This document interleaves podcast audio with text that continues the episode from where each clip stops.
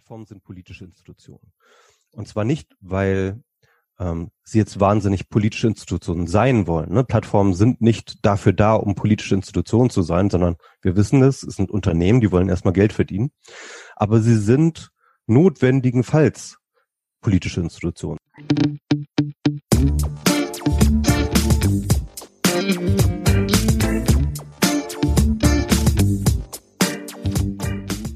Wir wollen in einer Welt leben, in der Vielfalt herrscht und sehen im digitalen Wandel die Chance, diese Vision zu verwirklichen. Du willst das auch? Dann bist du hier genau richtig. Und damit ein herzliches Willkommen beim DMW Podcast, einem Format der Digital Media Women. Mein Name ist Claire Zeitler und ich freue mich sehr, in der heutigen Folge mit Michael Seemann sprechen zu dürfen. Michael ist Kultur- und Medienwissenschaftler, schreibt für diverse Nachrichtenseiten zu den Themen Digitalisierung, Netzpolitik und Daten. Er betreibt ein eigenes Blog, produziert mehrere Podcasts, spricht auf Konferenzen wie dieses Jahr auf der Republika und noch ganz vieles mehr. Vor allem aber ist in diesem Mai sein Buch Die Macht der Plattformen, Politik in Zeiten der Internetgiganten erschienen, mit dem er über genau dasselbe schreibt und darüber wollen wir heute auch miteinander sprechen, über Plattformen und ihre Macht. Hallo Michael, ich freue mich sehr, dass du dabei bist. Hallo Claire. Schön, dass es geklappt hat. Eine kleine Einstiegsfrage, Michael, schätzungsweise, auf wie viele Plattformen warst du heute, äh, also wir haben heute einen Werktag, auf wie viele Plattformen warst du heute schon so ungefähr unterwegs? Puh, äh, da komme ich gleich in so eine Verlegenheit, weil ich gar nicht so richtig äh, weiß, wie ich das jetzt zählen soll, weil ich ja auch einen ziemlich breiten Plattformbegriff habe, ne, wo dann sehr, sehr viele Dinge drunter fallen, also unter anderem das Internet selbst, ähm, das WWW, die ganzen Protokoll, äh, die dazwischen äh, sind, das sind alles Plattformen. Ähm, deswegen lässt sich das gar nicht so genau äh, beziffern, denke ich. Jedenfalls nicht ohne eine eingehende Analyse. Und deswegen sage ich einfach ganz, ganz viele. Ganz, ganz viele. Ich glaube, das trifft bei mir ähm, auch ungefähr. Gehen wir doch mal gleich rein. Plattform. Also da denkt man natürlich gleich an sowas wie Facebook oder an Dienste wie Uber oder Amazon. Also das war zumindest das, was mir als erstes bei dem Wort äh, in den Kopf gekommen ist. Stimmt das? Äh, vielleicht kannst du uns einmal so eine, naja, griffige Definition davon geben, was verbirgt sich hinter einer Plattform, wie du sie zumindest verstehst oder wie du sie in deinem Buch ähm, darstellst. Ähm, leider habe ich jetzt zwar eine Definition, aber leider keine griffige. Meine, meine Definition ist sehr abstrakt und deswegen auch sehr, sehr häufig erstmal so ein bisschen abschreckend. Deswegen will ich anders vorgehen. Ähm, ich erzähle mal ein bisschen, wo der Begriff herkommt. Der Begriff in diesem, äh, sag ich mal, technisch, äh, soziotechnischen Sinne, wie wir ihn heute benutzen, kommt er in erster Linie eigentlich aus der Computer, aus der Computerwelt. Also das heißt, wo der Personal Computer damals von IBM Anfang der 80er in den Markt eingeführt worden ist, da hat man eine ganz dezidierte Plattformstrategie das erste Mal angewandt. Man hat nämlich den Computer so gestaltet, dass möglichst die Programmierer und Programmiererinnen, die die die Programme, die, die Programme schreiben, die Software, dass die eine möglichst einfache äh, Schnittstellendefinition haben, um auf diesem System Programme zu schreiben. Das heißt also, dass alle Programme, die für den einen PC geschrieben sind, auch auf dem anderen PC äh, laufen. Man kennt vielleicht diesen Begriff der Kompatibilität, ja. Und äh, das war so ein bisschen, das war halt wirklich dezidiert das Ziel, dass halt das äh, der, der PC eine Plattform sein sollte, auf denen sich dann unterschiedliche Gruppen, nämlich auf der einen Seite die Nutzer und Nutzerinnen und auf der anderen Seite die Softwareentwicklerinnen und die Softwareentwickler sozusagen treffen und die einen die Software produzieren und die andere die Software nutzen.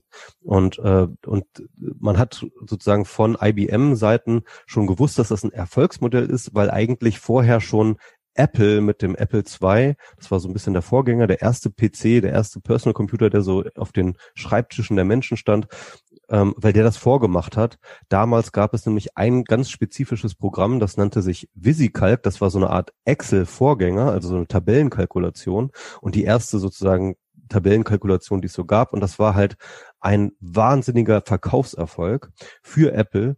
Und äh, was sie beobachtet haben, die IBM-Manager, ist, dass der Apple ganz oft nur deswegen gekauft wurde, um VisiCalc zu nutzen. Das heißt also, das Programm war der beste Erfolgsgarant, um die Plattform zu äh, promoten. Und ich glaube, das war dann eben die Idee bei IBM, so etwas auch zu machen. Und damit ist eigentlich erst so etwas entstanden wie ein Softwaremarkt. Das gab es vorher nicht. Normalerweise wurde Software und der Computer immer im Bundle verkauft. Das war immer sozusagen, das gehörte dazu. Und wer, was an Software nicht dabei war, das musste man sich selber schreiben. Ja, das war so ein bisschen in den 70er Jahren das Paradigma. Und erst so in den 80er Jahren kommt dann eben dieser Softwaremarkt auf. Und damit kommt eigentlich auch dieser Begriff der Plattform überhaupt äh, daher. Und mein Begriff ähm, damit versuche ich dann eben nicht nur, ähm, was du jetzt gerade meintest, Facebook und Amazon, sondern eben auch sowas wie die PC-Architektur oder Windows-Betriebssysteme, ne, ähm, und aber auch solche Sachen wie Protokolldefinitionen, wie das Internet. Das sind sehr, sehr unterschiedliche Konzepte und sehr, sehr unterschiedliche technische Sachen, aber sie tun alle dasselbe. Sie bereiten eine Grundlage eine Infrastruktur, aufgrund derer sich andere Leute austauschen können. Ja, das ist immer diese Zweiseitigkeit. Also man hat immer sozusagen so eine Erhebung an Infrastruktur und auf dieser Infrastruktur können sich Leute begegnen, können Software schreiben oder machen, können äh, Videos senden oder Videos gucken, können ähm, sich auf Facebook schreiben, auf Messenger schreiben oder man, sie können irgendwie, äh, der eine ist der Fahrer, der andere ist der Fahrgast.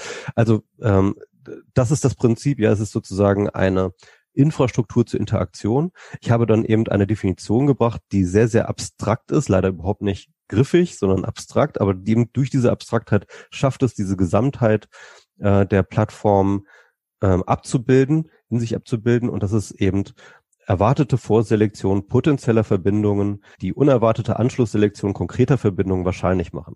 Ne, das ist jetzt erstmal sehr abstrakt, aber man sieht, es gibt diese zwei Ebenen. Ne? Es gibt sozusagen die erwarteten Vorselektion potenzieller Verbindungen ähm, und darum geht es eigentlich, dass sozusagen jede Infrastruktur eine Erwartung generiert bei den Leuten und äh, dass diese Erwartung äh, dazu führt, dass sie dann eben auf dieser Plattform aktiv sind, dass sie sich darauf verlassen, dass diese Schnittstellen zum Beispiel oder dass diese Interfaces oder dass diese Leute, mit denen ich interagieren kann, dass die einfach da sind. Und deswegen komme ich auf die Plattform, um diese Interaktion dann zu vollziehen. Mhm. Okay, also das ist tatsächlich nicht ganz griffig. Ähm, also ich habe mir das jetzt so ein bisschen vorgestellt. Ich musste gleich an dieses klassische Sender-Empfänger-Prinzip denken. Trifft's das oder ist das noch zu, zu weit weg? Genau, also ähm, Sender-Empfänger, das Modell gibt es sehr häufig auf Plattformen. Ich würde nicht sagen, dass es immer da ist, ne, aber es gibt sehr, sehr häufig diese Sender-Empfänger-Geschichte. Nehmen wir YouTube, ja, wir haben auf der einen Seite die YouTube-Creators, das sind diejenigen, die die Videos produzieren und das sind sozusagen die Sender, ja, und dann haben wir auf der anderen Seite die, die User, die einfach nur Videos gucken, also die Konsumenten. Und äh, diese beiden, die treffen sich dann eben auf der Plattform und können dann ähm, sich zum gegenseitigen Gewinn austauschen. Ja, also die, die Creators, die wollen, dass die Videos geschaut werden und die Konsumenten wollen Videos schauen und dann können die sich eben über die Plattform koordinieren. Okay.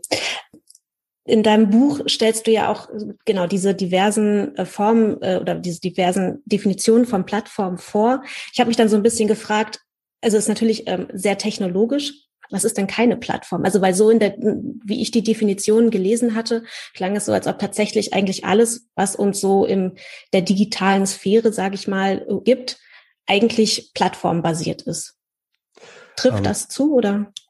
Ja, also ähm, ich würde sagen vieles, ne, aber nicht alles. Auf jeden Fall nicht alles. Also äh, wenn wir zum Beispiel, wir sind jetzt gerade mit Zoom, sind wir äh, unter, unterhalten wir uns, das ist auf jeden Fall eine Plattform. Aber beispielsweise, wenn man jetzt zum Beispiel auf die Webseite meines Verlages geht und dort ein Buch bestellt, dann ist das keine Plattform. Ja, und warum ist es keine Plattform? Weil es ist einfach eine Webseite, ein Webshop, der sozusagen die eigenen Produkte verkauft. Ja, es ist eben nicht, wo Leute sich zum Austausch treffen, sondern es ist sozusagen direktes ähm, eins, so, so, so eine lineare Beziehung. Genauso wie zum Beispiel, wenn man in ein Geschäft geht, dort eben Sachen ähm, einkauft. Ja, wenn ich eben keine Ahnung, zu Aldi gehe und da meine Sachen kaufe. Das ist keine Plattform. Wenn ich aber beispielsweise in eine Mall gehe, ja, eine Mall ist wiederum eine Plattform. Warum ist eine Mall eine Plattform? Weil dort viele, viele Einzelhändler unterwegs sind, die dann sozusagen dann auf die Konsumenten treffen und so weiter und so fort. Das ist sozusagen wieder ein, ein Ort des Austausches, wo unterschiedliche Akteure miteinander in der Interaktion treten.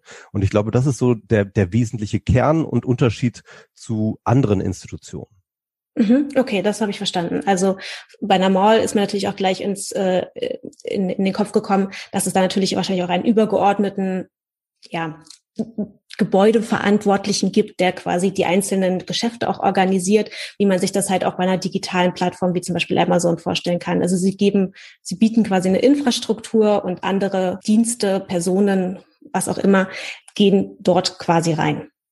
Genau, richtig. Mhm. Okay. Und, und wie jede andere Plattform hat auch eine Mall eine Governance, ne? also so eine Form von Regierung, wo eben bestimmte äh, Dinge äh, verboten sind und für bestimmte Sachen. Das ist ja auch eine Debatte tatsächlich in der Soziologie und vor allem auch äh, so Bürger, Bürgerrechtsgeschichten, dass man sagt, okay, diese Malls haben so ein bisschen den öffentlichen Raum abgelöst, aber sie sind ja kein öffentlicher Raum, sie sind privater Raum, wo eben privates Recht durchgesetzt wird. Und ähm, so ein bisschen ähnliches Problem oder ziemlich das gleiche Problem haben wir mit den Plattformen ja auch. Da hast du mir jetzt schon mal ein ganz gutes Stichwort gegeben, Regierungen. Also in deinem Buch machst du ja auch, vergleichst du ja Plattformen, wie wir sie heute kennen, ja im Grunde auch mit Staaten. Ne? Also du ähm, sagst, es gibt quasi auch Regulierungsformen, die sich so ein bisschen an innenpolitischen beziehungsweise außenpolitischen Strukturen orientieren. Vielleicht kannst du das noch einmal für uns zusammenfassen, was du damit meinst. Oh klar. Also ähm, Plattformen sind, und das ist, glaube ich, so ein bisschen das, was ich im Gegensatz zu vielen anderen Plattformtheorien nach vorne stellen möchte, Plattformen sind politische Institutionen. Und zwar nicht, weil ähm, sie jetzt wahnsinnig politische Institutionen sein wollen. Ne? Plattformen sind nicht dafür da, um politische Institutionen zu sein, sondern wir wissen es, es sind Unternehmen, die wollen erstmal Geld verdienen. Aber sie sind notwendigenfalls politische Institutionen. Sie sind es aus sozusagen aus ihrer Struktur heraus. Ne? Wenn wir uns das nochmal zu vergegenwärtigen, es ist eine Infrastruktur, auf der sich Leute begegnen und Leute miteinander interagieren, dann passieren da halt auch mal Dinge, die wir zum Beispiel als Gesellschaft oder als Individuen nicht wollen. Ja, also ähm, die äh, Beispiele auf Social Media sind ja relativ eingängig, ne? Irgendwie Hate Speech, Fake News und so weiter und so fort. Die ganzen Schwierigkeiten, die sich aus sozialen Medien ergeben, die müssen irgendwie, damit muss irgendwie umgegangen werden. Und Plattformen sage ich mal, viele Plattformen haben sich lange auch gesträubt dagegen, solche Verantwortung zu übernehmen über das, was dort passiert.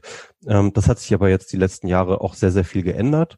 Und das heißt mit anderen Worten, jede Plattform hat notwendigenfalls das, was ich eine Netzinnenpolitik nenne. Das heißt also, Sie müssen Ihr Netzwerk managen, Sie müssen sozusagen eine Governance für Ihr Netzwerk aufbauen, nach innen hin. Das heißt also, Sie müssen nach innen hin regulieren und zwar ganz ähnlich, wie eben jeder Staat auch eine Innenpolitik hat. Ja, und das heißt also, Sie müssen da Politiken sich ausdenken, Sie müssen sich zum Beispiel Community Guidelines ausdenken, das ist sowas wie Gesetze dann, und Sie brauchen dann eben auch äh, Moderatoren und Moderatorinnen, das ist dann sowas wie die Polizei, ja, irgendwie, und die dann halt auch wirklich dann versuchen, da eine Ordnung durchzusetzen. Und ja, das ist der eine Aspekt. Und der andere Aspekt, den ich dann auch noch weiter ausführe, dadurch, dass diese Plattformen auch so groß und so mächtig und so international geworden sind. Ne, man muss sich das überlegen. Facebook wäre der größte Staat der Welt, wenn es ein Staat wäre, ja, weil es halt irgendwie fast drei Milliarden Nutzer und Nutzerinnen beeinflusst. Ja, das ist natürlich, das ist natürlich eine, eine Macht an sich. Und diese Macht, ähm, die äußert sich eben auch darin, dass sie sich mit anderen mächtigen Akteuren in der Welt ins Benehmen setzen muss. Ne? Also zum Beispiel Staaten. Wir sehen das in den ganzen Regulierungsversuchen von der Europäischen Union, von äh, den Zerschlagungsbemühungen, die jetzt gerade in den USA stattfinden. Das sind mal so die offensichtlichen Beispiele. Aber da gibt es auch sehr, sehr viel komplexere. Also beispielsweise hat äh, Hillary Clinton damals in der Obama-Regierung auch ganz dezidiert versucht, mit den Plattformen zusammenzuarbeiten, um eine bestimmte ja, außenpolitische Vorstellung über die Plattform in die Welt zu tragen. Ne? Und da kommen wir dann wirklich in den Bereich der Geopolitik, wo Plattformen, insbesondere auch Google, auch sehr, sehr aktiv gewesen sind und bis heute es auch ein bisschen sind. Und und, und da ergibt sich dann wirklich ein sehr, sehr interessantes, aber auch komplexes Gestrüpp zwischen den Beziehungsgeflechten, manchmal in Konkurrenz, aber manchmal auch in Zusammenarbeit zwischen Plattformen und Staat. Und dann habe ich noch ein drittes Beispiel, das ist dann die Netzsicherheitspolitik. Wir sprechen ja, ähm, sage ich mal, beim Internet jetzt immer mehr auch von den Bedrohungen durch Cyberwar, durch ja Angriffe über und auf digitale Infrastrukturen. Und was dabei, finde ich, in der Debatte immer so ein bisschen runterfällt, ist, dass Plattformen da immer einen ganz, ganz integralen Bestandteil spielen. Sie sind oft die erste Linie der Verteidigung, sie sind aber auch oft die letzte Linie der Verteidigung. Sie sind sogar manchmal äh, nicht, nicht selten auch die eigentlichen Primärziele von bestimmten Cyberattacken. Das, äh, dafür gebe ich viele, viele Beispiele im Buch und das finde ich einfach auch wahnsinnig interessant. Mhm. Da war jetzt super viel Spannendes dabei. Ich versuche das immer mal kurz so ein bisschen aufzudröseln. Also innenpolitisch, genau, muss ich es mir ein bisschen vorstellen, wie halt, wie du auch gesagt hast, das klassische Community Management, was ähm, zwischen den einzelnen Usern vielleicht moderiert, aber natürlich auch auf dem, was auf der Plattform nach außen sichtbar ist. Und dann gibt es noch quasi das, was du als Außen politische Außenpolitik. Ja. Genau, äh, genau, Netzaußenpolitik bezeichnet hast. Und das ist dann mehr so dieses, ja, der Austausch der Plattform selbst mit äh, Staaten beziehungsweise mit politischen Akteuren. Äh, da hast du jetzt als Beispiel Hillary Clinton genannt. Ich musste natürlich gleich an jemand anderes denken, und zwar Donald Trump, der ja natürlich das auch sowohl in die eine als auch in die andere Richtung genutzt hat. Das ist ja vielleicht auch eigentlich ein ganz gutes Beispiel gerade, glaube ich, auf ihn sehr viele, ja, sehr viele Funktionen oder Mechanismen einer Plattform zutreffen. Also natürlich hat er dieses Organ als Staats, also zunächst natürlich als private Person, aber dann äh, mit Amtseintritt äh, natürlich auch für politische Messages ähm, genutzt. Und es war natürlich auch schon immer sehr lange umstritten, wie Plattformen wie Facebook, Twitter etc., wo er überall aktiv war, mit seinen Äußerungen umgehen. Und da ist ja sehr lange sehr viel geduldet worden, was ja bei anderen Nutzern so nicht äh, möglich gewesen wäre. Ne? Also da haben wir quasi diesen innen, diesen netzinnenpolitischen Bereich. Also das heißt, da hat das Community Management vielleicht mal ein bisschen mehr walten lassen, als ja man so wollte. Und dann äh, haben sie nach dem äh, im Januar nach der Stürmung des Kapitols quasi seinen seinen Account gesperrt oder alle seine den Zugriff verwehrt. Das wäre ja dann das, was man ja als Deplatformisierung zeichnet. Ist das, das wäre da quasi ein Mechanismus, den man auch in diesen netzinnenpolitischen Aktionen dann ein Hebel?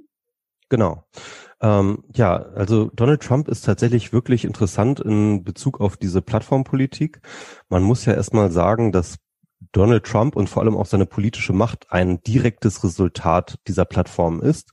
Er ist ja auch gerade durch und mit diesen Plattformen an die Macht gekommen, indem er ähm, über vor allem Twitter ja auch die offiziellen Kanäle, ne, zum Beispiel eben der Partei, der Republikaner im Vorfeld, im, im, im Vorwahlkampf und so weiter und so fort, der konnte die ja bypassen, der konnte ja sozusagen an den öffn öffentlichen Kanälen, den offiziellen Kanälen immer vorbei kommunizieren und konnte dann immer seinen eigenen Diskurs durch seine, sag ich mal, brachialen Tweets dann sozusagen immer machen und die Presse äh, in den USA und nicht nur die rechte Presse, sondern auch New York Times und Washington Post und so weiter und so fort, die sind da ja auch alle drauf eingestiegen. Ja? Wenn da so ein Kandidat dann einfach solche brachialen Tweets mal raushaut, dann kann so ein Medium natürlich auch nicht anders um, als irgendwie das dann wiederum als Headline zu benutzen, dass Donald Trump wieder dies und das jenes getwittert hat. Und das heißt mit anderen Worten, ähm, Donald Trump hat auf mehrere Arten und Weisen wirklich seinen Aufstieg diesen Plattformen zu verdanken. Und, und vor allem hat ihn das aber auch natürlich wahnsinnig abhängig gemacht. Ne? Denn man muss ja sehen, dass Donald Trump ja vor allem direkt zu seinen eigenen Fans gesprochen hat. Über Twitter und über Facebook hat er ja direkt zu seinen eigenen Fans gesprochen. Das war sein direkter Kanal, der, die er nicht erst irgendwie anders adressieren musste, die er nicht erst irgendwie durch eine Pressemitteilung oder durch irgendwie die Zeitung oder ein Interview oder ein Sommerinterview, wie wir das hier in Deutschland haben, sondern er konnte sie einfach direkt einfach mal die ganze Zeit ansprechen. Und als dann eben Twitter und Facebook nach dem 6. Januar ihm dieses Konto gekillt haben, da haben sie ihn natürlich komplett von seiner Machtbasis abgeschnitten. Und das muss man sich im, auf der Zunge zergehen lassen. Er ist ja zu dem Zeitpunkt noch der amtierende US-Präsident gewesen und damit eigentlich formal der mächtigste Mensch der Welt, ja. Und dann wird der halt einfach mal eben so mir nichts, dir nichts von seiner Machtbasis abgeschnitten. Und das ist schon, äh, äh, da kann man schon echt sehen, wow, okay, da ist halt eine ganze Menge Macht. Gut, das ist jetzt aber auch ein wahnsinnig plakatives Beispiel, da haben wir es alle gesehen. Aber eigentlich, sag ich mal, aus so einer allgemeinen Nutzerperspektive ist da jetzt gar nichts Besonderes passiert. Das passiert jeden Tag auf äh, Facebook, auf Twitter, auf YouTube und so weiter und so fort, dass Leute ihren Account gesperrt bekommen. Und es sind halt jeden Tag ganz normale Leute, teilweise aber auch relativ bekannte Leute äh, davon betroffen. Und man muss dann eben sehen, dass genauso wie Donald Trump natürlich auch eine ganze Menge andere Leute abhängig sind von diesen Verbindungen. Sei es, dass sie ihre Familie, ihre Kontakte, ihre Kollegen und so weiter und so fort über diese Plattform erreichen und mit denen kommunizieren. Aber es gibt ja mittlerweile auch eine ganze Menge Leute, die das als Geschäftsmodell haben. Ich habe jetzt schon die YouTube-Creators genannt, ne? oder die Instagram-Influencer. Das sind ja Leute, die leben davon, dass sie diese Kontakte haben, dass sie diese Verbindungen haben, dass sie äh, ständig darüber informieren. Und die stehen sozusagen mit ihrer gesamten Existenz, sind die abhängig von diesen Verbindungen und damit auch bedroht von jeglicher Form von Accountsperrung. Und das ist natürlich eine wahnsinnige Macht. Oder nehmen wir mal ganz unprätentiöser, ja, der kleine Laden, der eben einen Großteil seines Geldes über Amazon Marketplace macht, ja, der dann eben seine, sein, sein, sein Inventar über Amazon Marketplace an, anbietet. Der ist auch weg vom Fenster, wenn Amazon den einfach mal rausschmeißt, ja? Oder nehmen wir einen anderen äh, Anbieter, der irgendwelche Sachen übers Internet schreibt, wenn Google seinen Algorithmus ändert und äh, der seine die Suchergebnisse, wo er dann bei den Suchergebnissen nur noch auf Seite 2 landet statt auf Seite 1, ja, dem bricht auch seine gesamten Einnahmen ein. Das heißt also, ganz, ganz, ganz, ganz viele Teile der Gesellschaft sind einfach wahnsinnig abhängig geworden von diesen Plattformen und diese Macht, das hast du richtig gesagt, ne? Also diese Macht des Deplatformings, das ist eine wahnsinnig große Macht. Hm, jetzt hast du das Beispiel Influencer aufgegriffen. Da musste ich jetzt ähm, dran denken. Also natürlich, ne, die haben, sie nutzen Plattformen, um ihre Messages, Videos unter die Menschen zu bringen, aber natürlich auch um Werbeeinnahmen etc. zu erhalten. Jetzt habe ich mich natürlich gefragt, sind klar, ich verstehe, dass die abhängig sind von diesen Effekten, die das Netzwerk halt hat, aber ist es nicht andersrum genauso, dass die Netzwerke abhängig von diesen großen, ich sage jetzt mal in Anführungsstrichen Stars oder Persönlichkeiten, die halt diese Kanäle nutzen? Also ich meine, das ist ja schon auch ein beidseitiger Effekt. Also wenn jetzt eine Kylie Jenner, die, glaube ich, äh, aktuell eine der größten Instagram oder äh, Account hat, ähm, sagen würde, okay, ich gehe jetzt nicht mehr auf Instagram, ich gehe jetzt auf das nächste große Netzwerk und äh, würden dann nicht alle Follower mitfolgen? Also kann man das quasi so sehen, dass diese, dass diese Macht auch in beiden Seiten funktioniert, wenn man natürlich eine entsprechende Größe und Masse hat als User oder Userin? Absolut. Und deswegen hat Kylie Jenner auch ein eigenes Support-Team in Instagram, die sozusagen nur sie als Kunden sozusagen betreuen, ja, weil es einfach wahnsinnig wichtig ist, für Instagram solche Leute wie Kylie Jenner einfach on, äh, an Bord zu halten. Und äh, es gibt dieses eine, diese eine Anekdote, wo sie dann auf Twitter gefragt hat, sag mal, ist jetzt schon ein bisschen her, ne? Aber sag mal, ist noch irgendjemand auf Snapchat? Ja, das hat sie so öffentlich auch in einem Tweet gefragt. Und mhm. daraufhin ist die Snapchat-Aktie um acht Prozent gefallen. Ja, es sind Milliarden vernichtet worden durch einen Tweet von Kylie Jenner. Und, und da sieht man auch natürlich, ja, klar, also wirklich die ganz, ganz großen Namen, die Influencer, die haben eine wahnsinnige Macht. Auf der anderen Seite ist das natürlich trotzdem kein ausgeglichenes Machtverhältnis. Ne? Man muss immer bedenken, bei diesen wechselseitigen Abhängigkeiten, wechselseitige Abhängigkeit bedeutet nicht, dass die Abhängigkeit ausgeglichen ist. Sie, ähm, aber sie ist auch da. Ne? Also das heißt, Face, äh, Instagram hat ein, an, hat ein großes Interesse daran, Kylie Jenner da zu behalten.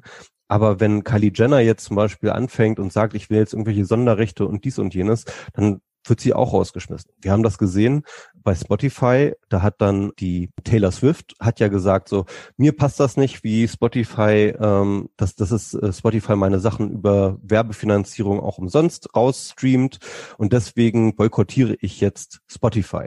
Und ne, Taylor Swift ist im Musikbereich jetzt nicht niemand. Ne? Die ist wirklich mhm. eine der ganz, ganz, ganz großen Namen und die hat äh, eine der ganz, ganz großen äh, Streams, aber trotzdem, Spotify hat nicht klein beigegeben, die haben das durchgezogen und irgendwann äh, musste dann auch auch Taylor Swift einsehen, wieder zurückzukommen. Also es ist, es ist sozusagen, es ist kompliziert und es ist sozusagen auch eine ein stetiges Hin und Her und ein stetiges Macht, äh, ein, ein stetiges Macht eine, eine Machtprobe, ja, kann man sagen.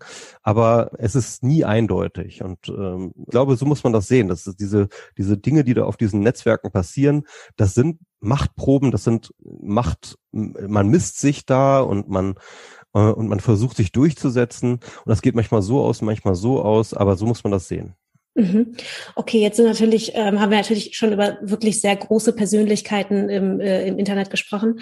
Aber wie sieht es denn aus mit einer Masse an Nutzern? Also es gibt ja auch durchaus Druck, der aus einer Masse von Usern und Userinnen heraus erzeugt wird, der auf Plattform niederprasselt. Also zum Beispiel Twitter wird ja sehr viel äh, für seinen Umgang mit äh, Hasskommentaren kritisiert. Da formiert sich ja auch sehr viel, ja, sehr viel Protest gegen oder auch Facebook, die, ja, ich weiß gar nicht, wo man da anfangen soll, wo sich User zusammentun, um sich äh, dagegen auszusprechen. Also äh, wenn man es vielleicht so ein bisschen mal runterbricht auf, was kann man als einzelner User, welche, welche Macht in Anführungsstrichen hat man als einzelner User oder Userin gegenüber Plattformen? Gibt es da überhaupt Möglichkeiten?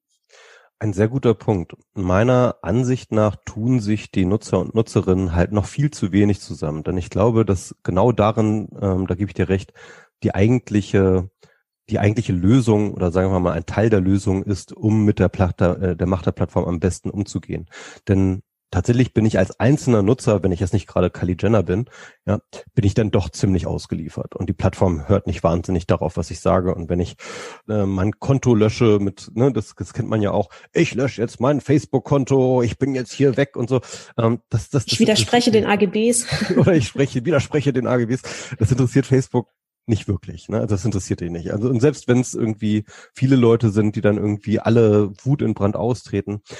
Was Facebook aber interessiert ist, wenn man sich zusammenschließt mit anderen Leuten in eine, das schlage ich in meinem Buch vor, in eine sogenannte Sign-in oder eine Zugangsgewerkschaft, die eben die eigenen Verbindungen unter äh, kollektiv unter eine Bedingung stellt. Ne? Also das heißt, wir alle haben ja unsere Verbindung, wir alle haben unsere Netzwerke, genauso wie Kylie Jenner, nur unsere Netzwerke sind nicht ganz so groß, ja. Und damit haben wir auch eine gewisse Macht. Aber als Einzelne ist es diese Macht dann halt immer noch verschwindend gering. Aber wenn wir uns zusammentun, wenn wir uns vernetzen, dann haben wir durchaus eine sehr, sehr große Macht. Und dann kann man noch den Umstand mit einberechnen, dass diese einzelnen Gruppen auf Facebook, die sich da ja vernetzen, dass die eine unterschiedliche, ich sag mal so, eine unterschiedliche Funktion haben. Ja, wenn sich zum Beispiel die ganzen Zuschauer bei YouTube zusammentun, ja, oder, oder viele, viele Zuschauer bei YouTube zusammentun, dann tut das YouTube eigentlich erstmal nicht so viel weh, ja. Aber wenn das die Creator tun, also wenn sich ganz viele Creators zusammentun, die dann halt jeweils eine große Reichweite haben, oder auch vielleicht mal eine kleine Reichweite, aber wenn die sich zusammentun, dann haben die eine riesengroße Macht über YouTube. Dann können die wirklich Forderungen stellen. Wir sehen das äh, gerade auch ganz konkret bei den Liefer-Apps. Ne? Also wir kennen alle diese Liefer-Apps, Lieferando und Volt und so weiter und so fort und jetzt Gorillas und so. Und wir sehen das momentan auch gerade hier in Berlin, dass die dass die Fahrer anfangen, sich zusammenzutun, dass die Gewerkschaften gründen. Ne? Also die alte, das alte Tool der Gewerkschaft, ja, dass sie sich einfach zusammentun und als Kollektivakteur in die Verhandlungen treten. Das hat einen wahnsinnigen Impact auf die Plattform, weil du natürlich recht hast, auch die sind abhängig, aber nicht von uns, von mir als Einzelnen, aber von mir als Teil eines großen Netzwerkes. Mhm. Ja, das stimmt. Ich musste da jetzt gleich an auch, auch dran denken, dass natürlich aber auch Werbekunden extreme Macht auf äh, auf Plattformen ausüben können. Also äh, es gab ja zum Beispiel auch mal einen ja, äh, einen, einen ziemlichen Shitstorm. Ich weiß jetzt gar nicht mehr, welches Produkt es war, aber dass halt ähm, Werbeanzeigen auf Facebook neben äh, Nazi-Fanpages zum Beispiel ausgespielt worden sind, wo dann ja auch ein sehr großer Druck auf, ja, auf die Werbekunden ausgeübt worden ist, die dann wiederum einen Druck auf Facebook ausgeübt haben, dass der Algorithmus oder dass diese Ausspielung der Werbung ähm, anders funktioniert. Okay, also haben wir schon mal gelernt, wir können auf jeden Fall, äh, auch wir haben Möglichkeiten, uns einzubringen, beziehungsweise ein, etwas Druck auf Plattform auszuüben. Was ich noch sehr interessant fand in deinem Buch, du hast, äh, um jetzt nochmal beim Beispiel Facebook zu bleiben, Du hast ein Beispiel genannt und zwar greifst du einmal auf, dass Facebook ja 2014 verkündet hatte, statt einer binären Geschlechterangabe männlich-weiblich äh, fortan, ich glaube inzwischen über 50 verschiedene Geschlechtervarianten ähm, anbieten zu können, aus denen dann User in ihren Profilen wählen dürfen. Und das hat natürlich eine extreme Welle geschlagen, sowohl in die auf die Seite für diejenigen, die das total toll fanden, als auch natürlich die, die das nicht so toll fanden. Und was ich da in dem Aspekt aber sehr interessant fand, war, war dein, was du daraus gemacht hast, und zwar, dass natürlich ein Netzwerk oder Netz oder Plattformen generell einfach auch eine Möglichkeit bieten, unser, ja, ein, einen Einfluss auf unser soziales Interagieren oder auf unsere Normen zu nehmen, also sowas wie ein New Normal zu schaffen. Mhm. Kannst du da vielleicht noch mal was zu sagen? Welch, ob dir da vielleicht noch andere Beispiele einfallen oder wo wir das vielleicht auch noch mal so ein anderes Beispiel, wo sowas vielleicht auch nochmal vorgekommen ist, einfach damit man nochmal versteht, oftmals passieren ja solche Effekte einfach sehr schleichend und man kriegt es nicht so richtig mit, wie, wie, wie Plattformen unsere, ja, unseren Alltag oder auch unser Sozial unsere Wahrnehmung quasi beeinflussen können. Genau. Ähm, ich, du hattest ja, wir hatten ja vorhin schon darüber gesprochen, über das Gebanntsein von Donald Trump und dass äh, Plattformen auch viel darüber steuern, dass sie Zugang zu den Plattformen gewähren oder beziehungsweise wieder wegnehmen können. Ne? Und diese Art von Politik, die da passiert, die nenne ich auch die Politik des Flaschenhalses. Aber neben der Politik des Flaschenhalses, also wo man sozusagen den Zugang verengt ne, und äh, sozusagen Zugang reguliert, gibt es noch die Politik der Pfadentscheidung, die, wie ich sie nenne. Das heißt also, eine Plattform hat auch die Möglichkeit, Politik insofern zu machen, indem sie durch die Vorstrukturierung des Entscheidungsraumes, den sie uns gibt. Ne? Also wenn wir auf einer Plattform oder mit einer Plattform interagieren oder durch eine Plattform interagieren, besser gesagt, ja, dann gibt uns zum Beispiel das Interface, dann gibt uns äh, das Feature-Set, dann gibt uns die Schnittstellendefinition von einer Plattform eben bestimmte Möglichkeiten, Dinge zu tun oder bestimmte Dinge nicht zu tun. Ne? Und verhindert solche Dinge. Und das ist fast so eine unsichtbare Macht, das ist so fast so eine für uns nicht bewusste macht. Ja, wir sehen ja nicht, welche Möglichkeiten es noch gegeben hätte äh, in diesem Interface, das wir uns gerade haben, sondern äh, da machen wir uns gar keinen Gedanken, sondern wir benutzen es halt so, wie es gerade dasteht. Ja, aber natürlich verändert es unsere Art und Weise zu kommunizieren. Und diese Geschlechter ist dann natürlich, äh, diese Geschlechterauswahl ist natürlich eins der Beispiele. Ja, natürlich gab es dann im Vorfeld zu dieser Entscheidung einen gewissen äh, Aktivismus von Leuten, die sich in dem binären Geschlechterverhältnis nicht repräsentiert gesehen haben und die gesagt haben, pass mal auf, Facebook, du gibst hier mit deiner, mit deinen Vorgaben, gibst du hier ein, eine, eine, eine Geschlechterdualität vor, in der ich mich nicht ausdrücken kann. Ja, und Facebook ist dann ja auch agnostisch gegenüber solchen Sachen genug, dass sie sagen, sagen, alles klar, wir geben alle Geschlechtermöglichkeiten, die es irgendwie gibt. Und ähm, diese, ähm, ich sag mal so, diese Fahrtentscheidung, die sie dann darin machen, die strukturieren vor, welche Dinge wir mit einer Plattform tun können und welche nicht, wir nicht tun können.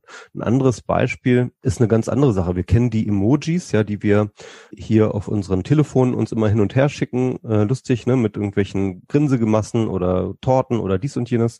Und diese Emojis, die waren am Anfang eine Idee aus Japan und diese Emoji-Sets oder diese Emoji-Sets von, von kleinen Bildchen, die waren damals einfach komplett alle gelb. Also diese, diese, diese kleinen Figuren, die waren alle gelb. Das heißt also eigentlich so weiß, ja, so wie wir jetzt hier zufällig auch sind. Und da haben sich dann wiederum natürlich Leute mit anderer Hautfarbe als weiß, und das ist ja mal eben der Großteil der Bevölkerung auf der Welt ja, hat sich da einfach nicht repräsentiert gefühlt. Ja, und wenn man so eine globale Plattform hat oder vor allem auch in den, ähm, aber diese Plattformen halt häufig auch von Weißen hergestellt werden ne? und und von vielleicht auch cis-heterosexuellen her, hergestellt werden, dann dann läuft es natürlich immer Gefahr, dass in solchen Repräsentationen dann bestimmte Leute sich nicht repräsentiert fühlen, die dann wiederum Politik machen auf die Plattform und dann halt äh, sozusagen die, die Politik der Fahrtentscheidung äh, etablieren. Nicht, das sind jetzt sehr, sehr plakative und sehr, sag ich mal, identitätspolitische Beispiele. Es gibt natürlich auch ganz andere Dinge. Ne? Also nehmen wir beispielsweise mal die Frage, welche Arten von Kommunikation oder welche Na Arten von Nachrichten der Facebook Newsfeed mir in den den Timeline reinspült und welche nicht, ja, und welche Ergebnisse bei Google auf der ersten Seite und auf der letzten Seite sind. Das sind alles Vorentscheidungen, die sozusagen in der Infrastruktur der Plattform eingebettet sind, die aber bereits sozusagen regulieren, was ich damit tue und mit welche Wahrscheinlichkeit ich welche Dinge sehe und mit welcher, mit wem ich interagiere. Und das ist natürlich auch ein ganz, ganz großer Bereich von Macht und Politik, die der Plattform inhärent ist. Mhm. Ich würde gerne noch auf einen anderen Aspekt aus deinem Buch ähm, eingehen, den ich sehr spannend fand. Der geht auch noch mal so ein bisschen in die Richtung Donald Trump, aber vor allen Dingen auch, also du hast über die Cybersouveränität gesprochen in deinem Buch. Und zwar, oder das ist eine deiner, deiner Thesen, dass natürlich sich Netz oder dass Plattformen sich immer stärker quasi nationale Regeln, also sowas wie ihr eigenes Internet oder ihre eigenen Regeln für das Internet erstellen. Also als Beispiel China, äh, in denen sehr viele Plattformen, die wir jetzt hier in in westlichen, westlich geprägten Ländern nutzen, gar nicht verfügbar sind oder massiv eingeschränkt werden. Dann gehst du auch noch darauf ein, dass ähm, sich eine solche Dynamik, also korrigiere mich gerne, wenn ich das jetzt miteinander vermenge, ähm, aber dass sich eine solche Dynamik natürlich auch so ein bisschen in der ähm, in den Ausrichtungen von Plattformen widerspiegeln kann. Ne? Also dass sich dass Plattformen, die ja eigentlich bisher selten sich zu bestimmten politischen Seiten ähm, geäußert haben, vielleicht in Zukunft stärker gezwungen werden, sich zu positionieren, weil ähm, es Plattformen gibt, die sich konkret auf eine spezielle Zielgruppe ausrichten. Also du hast ja jetzt als Beispiel, deswegen habe ich jetzt Donald Trump genannt, ähm, das Parler-Beispiel ähm, genannt, wo, was ja eine Plattform ist, die sehr ähnlich wie Facebook funktioniert, die aber natürlich äh, sich ausschließlich an sehr konservative und ja eher rechts, rechtspopulistische Personen ähm, richtet, wo dann natürlich nach der Löschung der Accounts von Donald Trump seine Anhängerschaft hingewandert ist und er natürlich dann auch. Und diese beiden Aspekte fand ich noch sehr interessant. Also diese einmal diese, diese Regulierungen, die es äh, auf vielen Plattformen gibt, die aufgrund von nationalen oder lokalen ähm, Einschränkungen passieren und auch diese ja, Positionierungen, die vielleicht Net äh, Plattformen in Zukunft vornehmen werden oder müssen, weil das auch von ihrer Anhänger oder von ihrer äh, Userschaft gefordert wird. Ja, das ist interessant. Ne? Also ähm, per se muss man ja erstmal sagen, dass Plattformen aus ihrer eigenen Logik heraus global agieren. Ne? Also ihnen ist erstmal egal, ob du aus welchem Land du kommst, woher wer du bist und keine Ahnung was, sondern das ist ja erstmal, das Angebot ist ja erstmal an alle. Ja, kommt alle her, kommt alle rein und so weiter und so fort. Und wir hatten dann eben irgendwann ähm, ab 2009 dann tatsächlich diesen Crackdown in China, wo dann halt China gesagt hat, so, wir wollen jetzt aber diese Plattform alle aussperren. Das ist ja nicht nur bei China so gewesen, sondern es ging dann ja auch weiter. Russland und äh, Iran und die Türkei, die haben ja auch alle ähnliche Dinge gemacht. Die haben dann auch angefangen, Plattformen, also vor allem westliche Plattformen dann auszuschließen. Und auf einmal sozusagen segmentierte sich das eigentlich globale Internet plötzlich wieder so entlang von Nationalstaaten. Ne? Und diese Segmentierung, die sieht man jetzt auch noch viel, viel stärker. Also da kommt dann wieder auch Donald Trump ins Spiel, ne? der dann ja in seiner Amtszeit auch ein doch immer weiter eskalierenden Handelsstreit mit äh, China angefangen hat, wo es dann auch darum ging, dass dann eben plötzlich ähm, die westlichen Konzerne auch von sich aus oder so von der amerikanischen Seite aus aufgetragen wurde, die Handelsbeziehung mit China einzustellen. Das heißt also, plötzlich wurde das so eine beidseitige Geschichte.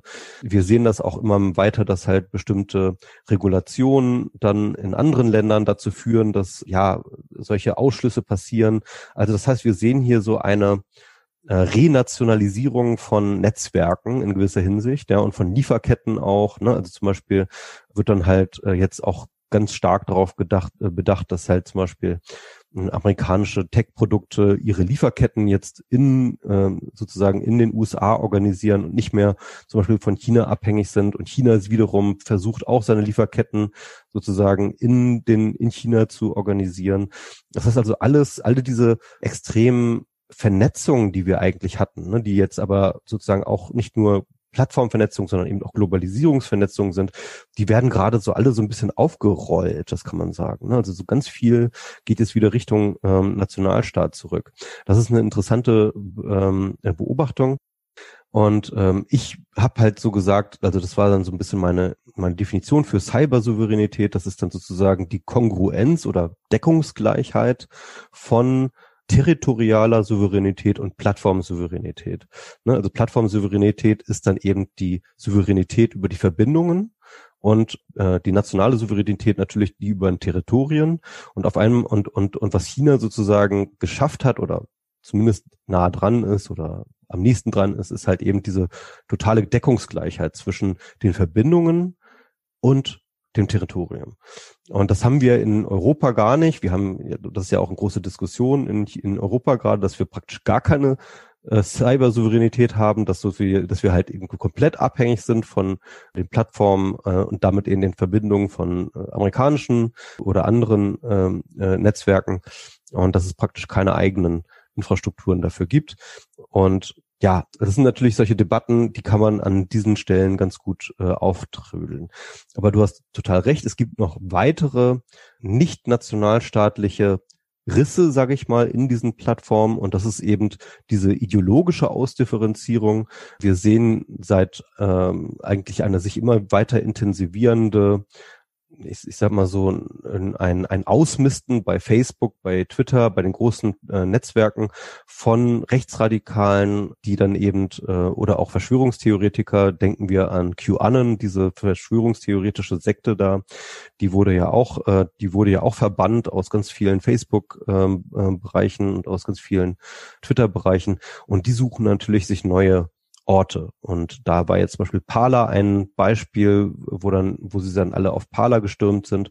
Und ich denke, das ist auch so ein Zukunftstrend, den wir sehen werden. Also neben dieser Renationalisierung ist auch sozusagen diese, äh, diese ideologische Ausdifferenzierung ganz, ganz wesentlich. Und was vielleicht bei Parler noch ganz interessant war, ähm, weil Parler dann auch, äh, sag ich mal, sowas wie die Bad Bank des Internets war. Ja, also da gingen dann sozusagen alle faule Kredite hin, also alle Leute, die eigentlich unaushaltbar sind und die halt die ganze Zeit nur rassistischen äh, Quatsch erzählen. Die wurden dann alle konzentriert auf dieses Netzwerk Parler was dann wiederum Apple und Google dazu bewegt hat, die App aus ihrem App Store zu entfernen und dann sozusagen so eine Meta-Moderation zu machen und zu sagen, so pass mal auf, Leute, wenn ihr euren Laden nicht moderiert kriegt, dann, dann könnt ihr auch nicht eure App auf unserem App Store ähm, äh, äh sozusagen verladen.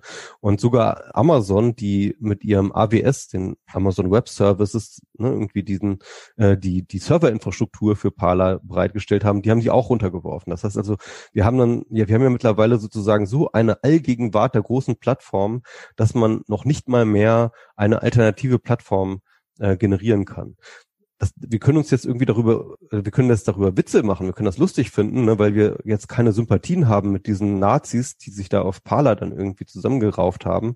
Auf der anderen Seite ist das aber auch echt beängstigend, weil das natürlich eine wahnsinnige Macht ist und eine wahnsinnige Hegemonie, die diese Plattform jetzt über den diskursiven Raum haben und damit eigentlich ja, man, man sagt ja auch mal über die Öffentlichkeit, das wäre der vorpolitische Raum. Das ist dort, wo die Debatten stattfinden, da, dort, wo die Entscheidungen vorbereitet werden.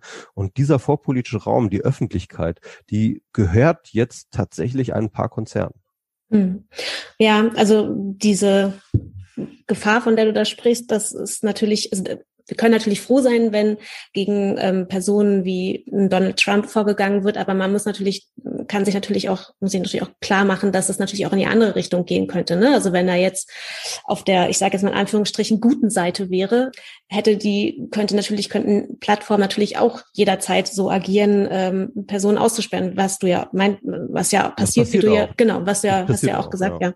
Ähm, ich würde aber gerne von dir nochmal wissen, das hast du jetzt auch gerade eben schon mal einmal so kurz angerissen, so ein paar Zukunftsvisionen. Also wir haben jetzt ähm, sehr viel darüber gesprochen, quasi wie Plattformen entstanden sind, wie sie sich entwickelt haben und was quasi so der ja, Status quo ist. Aber ich, du in deinem Buch beschreibst du ja noch so ein paar Zukunftsszenarien, die, wie es sich quasi noch weiterentwickeln könnte. Vielleicht kannst du uns da ja noch mal ein Beispiel geben und vielleicht ja auch ein positives, wo wir jetzt über sehr viele, ja, doch auch destruktive Entwicklungen äh, gesprochen haben.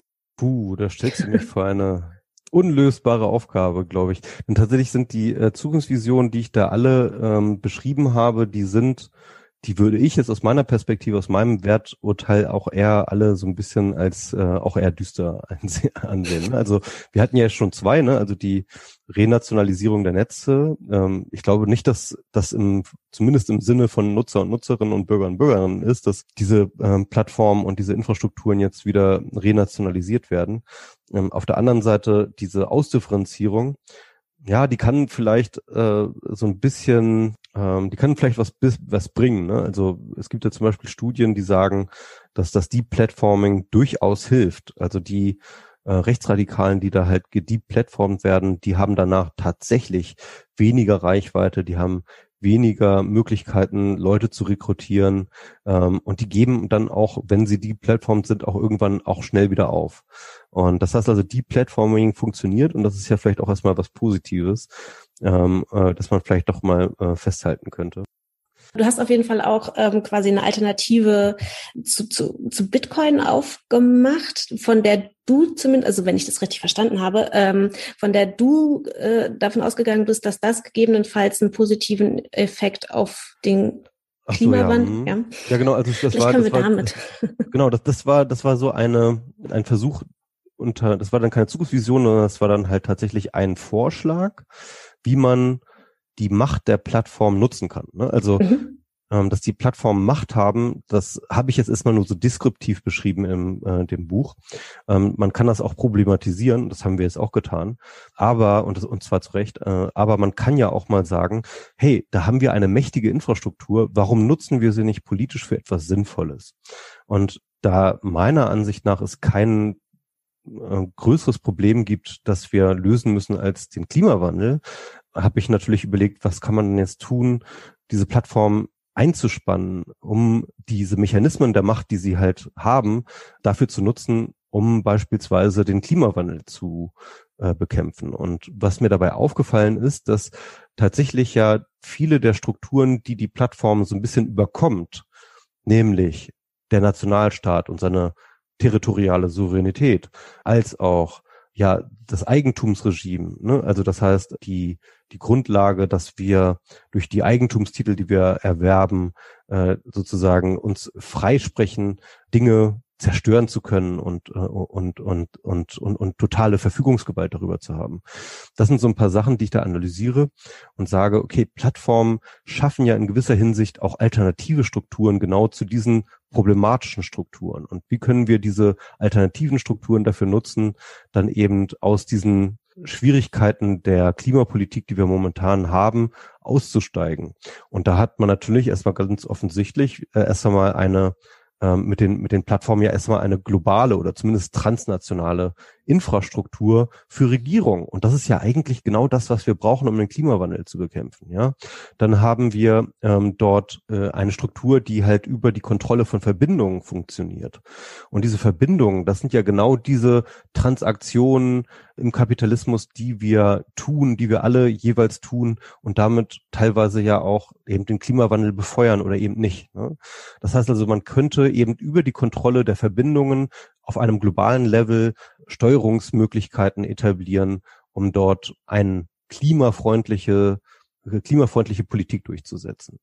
Und dafür habe ich mir dann äh, abgeschaut äh, bei Tim, Kim Stanley Robinson, der hat ein wundervolles Buch geschrieben, das auch relativ neu ist noch, und zwar Ministry for the Future. Das ist ein ja, Zukunftsroman, eine Art Science Fiction, die aber im Endeffekt dafür handelt, wie wir den Klimawandel lösen. Und dabei halt spielt er ganz, ganz viele Szenarien durch, ähm, welche Möglichkeiten es gibt. Und eine, sag ich mal, ein sehr, sehr ähm, essentieller Teil seiner Lösungskultur in diesem Buch oder Lösungsstruktur in diesem Buch ist eben eine Kryptowährung, die er Carbon Coin nennt, ähm, die im Endeffekt nichts anderes macht als äh, sozusagen Investitionen in CO2-Einsparungen wahrscheinlich zu machen.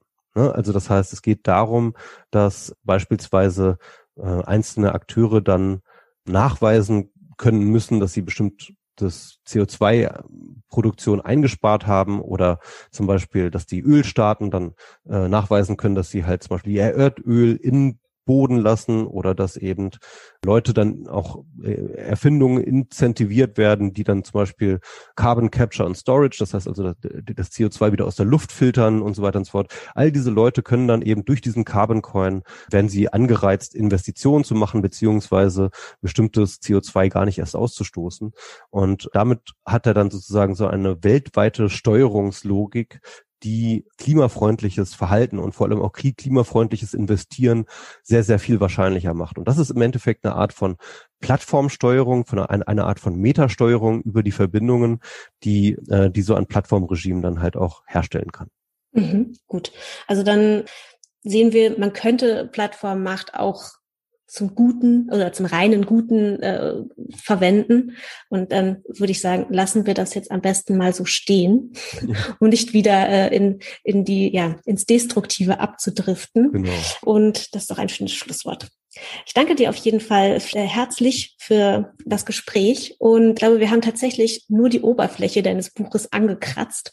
Äh, also wer quasi tiefer eindringen möchte in das Thema, dem sei das Buch Die Macht der Plattform Politik in Zeiten der Internetgiganten von Michael Seemann äh, dringendst empfohlen. Das gibt's im CH Links Verlag und im Idealfall kauft ihr das nicht über eine Plattform, sondern im Buchhandel bei euch um die Ecke. Und ich sage einmal vielen, vielen Dank, Michael. Das war ein sehr spannendes Gespräch. Ich danke dir. Dann tschüss. Tschüss. Und das war es auch schon wieder für heute. Aber wenn es dir gefallen hat, dann lass uns doch gern fünf Sterne da, einen Kommentar oder folge uns auf unseren sozialen Kanälen. Du hast vielleicht selbst eine spannende Geschichte aus der Welt der Digitalisierung zu erzählen? Ja, dann melde dich auch gerne unter podcast at digitalmediawoman.de und werde Teil von unserem Podcast.